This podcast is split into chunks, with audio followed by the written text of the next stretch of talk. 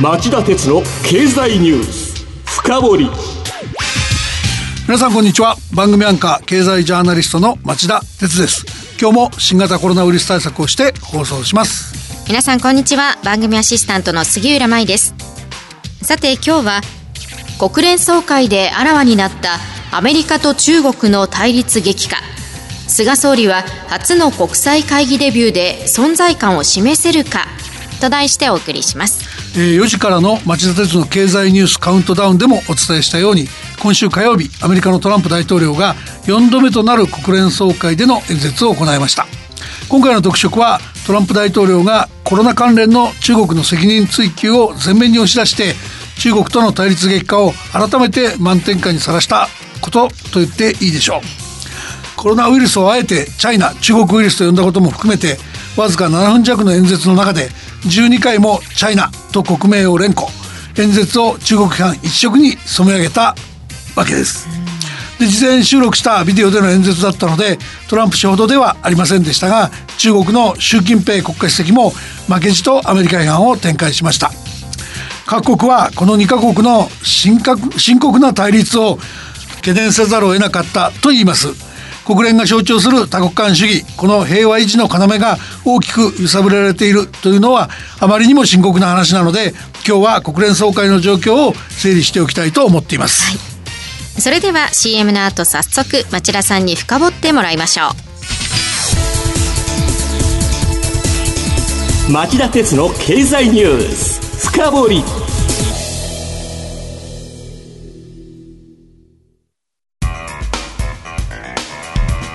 今日の深掘り町田さん、まずはオープニングで触れられた12回もあったというトランプ大統領の中国名指し批判を紹介してください。そうですね。例えばトランプ大統領は見えない敵と激しい戦いをしているチャイナ中国ウイルスだと、えー、お得意の病名病気の名前を繰り返しました。えー、これは感染症の病名に特定の地域名を使わないという国際的な慣行を破る行為と言えます。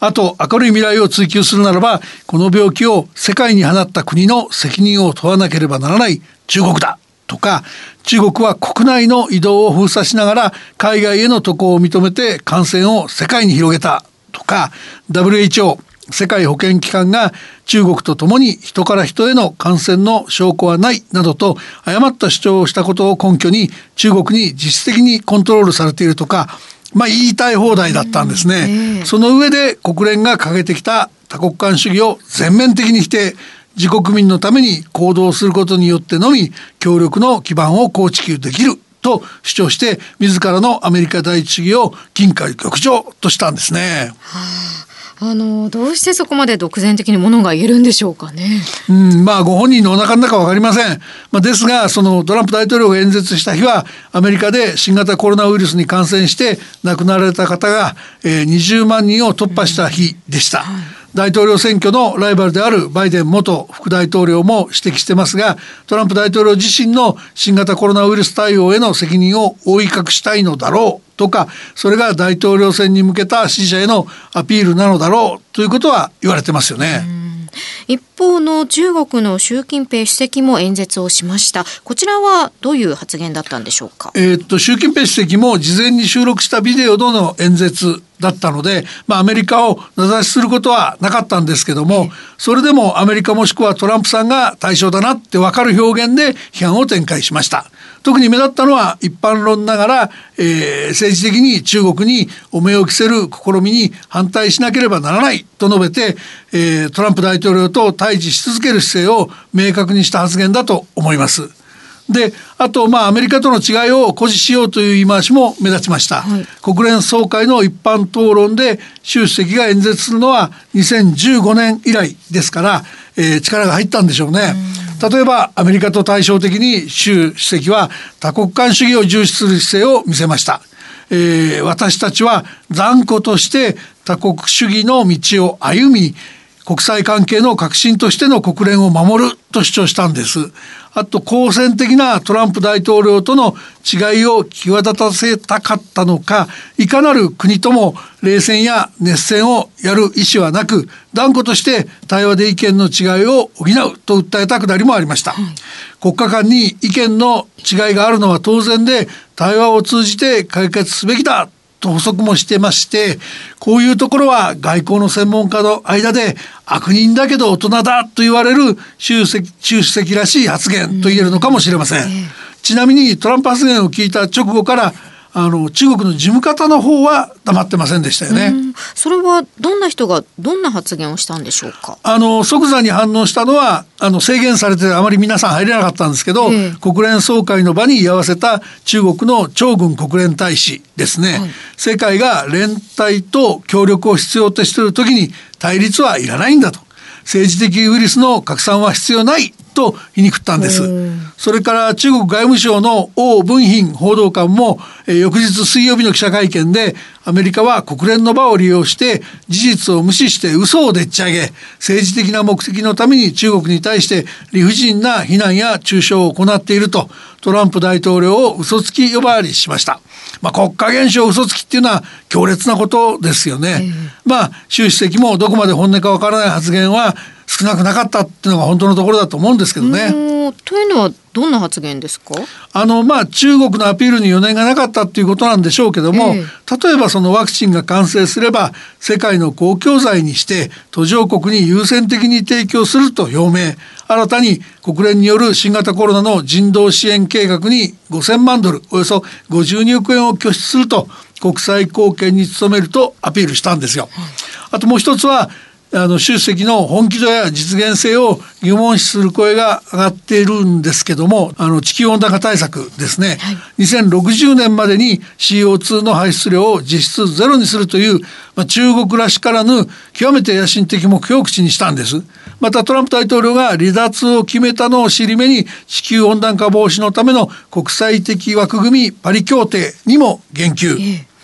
ー、えー、各国は決定的な一歩を踏み出さなくてはいけないと言い切りました。まあ、環境問題で世界をリードしようとしている EU ヨーロッパ連合に追随する姿勢を明確にしたと言えます。はいただですねここは肝心の具体策には触れていないので日本の環境問題の関係者たちはあれだけたくさん石炭火力発電所があってさらにまだ建設もしているのに本当にそんなことができるのかと蜂の巣をつついたような騒ぎになっています。この環境問題について私も興味がありますが、まあ、ここは国連総会に話を戻しましてアメリカと中国の激しい対立国際社会はどう受け止めたんでしょうか？あのその国際社会の受け止めの前にですね、ええ。えー、ももうもう一つそのアメリカと中国以外の首脳演説にも触れておきたいんですね、はい、やはり国際社会いろんな主張がありますから、うんえ、あの中国とよく似てるというかアメリカを厳しく批判したのはイランのローハニ大統領でしたアメリカがイラン核合意に盛り込まれていた国連のイラン制裁を復活させようとしたもののまあこれアメリカ独自のやつはやってるんですけども国連のやつも復活させようとしたんで他のメンバーのイギリスフランスドイツ中国ロシアからすでに一方的に核合意を離脱したアメリカにそうした手続きを求める権限はないと拒否されたことを捉えて、えー、ローハニ大統領はアメリカは自ら招いた孤立に陥ったとやり込めました。もう一つ強烈な当てつけだったのはアメリカの警官によるアフリカ系市民への暴行は我々の経験に重なると5月にミネソタ州で白人警官に首を圧迫されて、え、死亡した黒人男性の事件を引き合いにトランプ流の外交を批判したくだりなんです。今年1月にアメリカ軍によって暗殺されたイラン革命防衛隊の精鋭部隊司令官だった、えー、ソレイマニ氏について、えー、過激主義の暴力から人々を守った英雄だったと黒人男性に重ねてみせたんですね。でも他の国はどうでしょうか？意外な国際貢献を申し出て目立ったのは5年ぶりに国連総会での演説に臨んだロシアのプーチン大統領です。はいオンラインでワクチン開発をめぐるハイレベルの国際会議を開くことを提案しました。それからロシアが世界で最初にあの認可したワクチンの提供なんかも議論してます、えこちらも多国間協議に協議を盾にその存在感を示したい考えがあったんだと見られます。ではそろそろまとめをお願いしたいんですがやはりアメリカと中国が際立ってますね。そうですね。やっぱり一番注目されたのはそこアメリカと中国の対立の激化だったと思います、はい、でまあ、国際社会の中でその懸念をまあ極めて率直に語ったのはフランスのマクロン大統領とフィリピンのドテルテ大統領だったんだと思います。ええー、マクロン大統領はアメリカと中国という大国にどれだけ影響力があっても世界がこの2カ国の対立の縮図になってはならないと述べてその各国が両国に振り回されてはいけないと主張しました。ドテルテ大統領の方はこれ面白い言い回しなんですけど、うん、2頭の象が戦う時踏みつけられるのは足元の草だと。述べて、うん、まあ弱い国の立場から米中関係の悪化を牽制したっていう格好ですかね。なるほど。それから日本の菅総理はまだ演説をしていないんですか？えー、菅総理は、えー、現地時間の明日、日本時間の今日のあごめんなさい逆だ、えー、現地時間の今日、えー、日本時間の、えー、明日の未明ですね。国連総会の一般討論演説を行う予定ですでに収録を終えてます。はい。で総理として初めての国際会議デビューとして、えー、注目されるんですけども。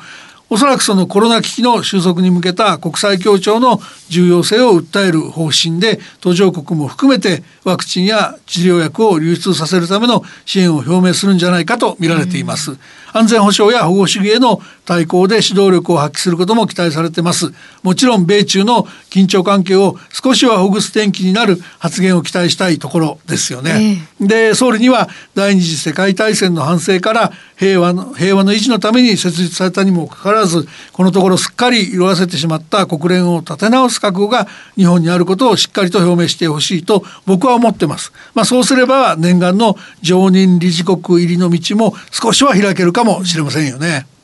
以上今日の深掘りでした。今日は国連総会であらわになったアメリカと中国の対立激化。菅総理は初の国際会議デビューで存在感を示せるかと題してお送りしました。番組への感想、質問などがありましたら、ラジオ日経ホームページ内の番組宛てメール送信ホームからメールでお送りいただけます。また、この番組はオンエアから1週間以内なら、ラジコのタイムフリー機能でお聞きいただけます。詳しくは番組ホームページをご覧ください。さて町田さん今晩11時からの町田鉄の経済リポート深掘りはどういう内容でしょうか？はい、えー、今夜は激化する対外摩擦中国中国は何を考えているのかと題してお伝えしますゲストは日本経済研究センターの伊集院敦首席研究員ですまあ国連でも対立激しかった米中ですけどそういう対立をなぜ中国が厭わないのかその腹の内を聞いてみたいと思ってます。それではこの後夜11時からの町田鉄の経済リポート深掘りで再びお耳にかかりましょう。さようなら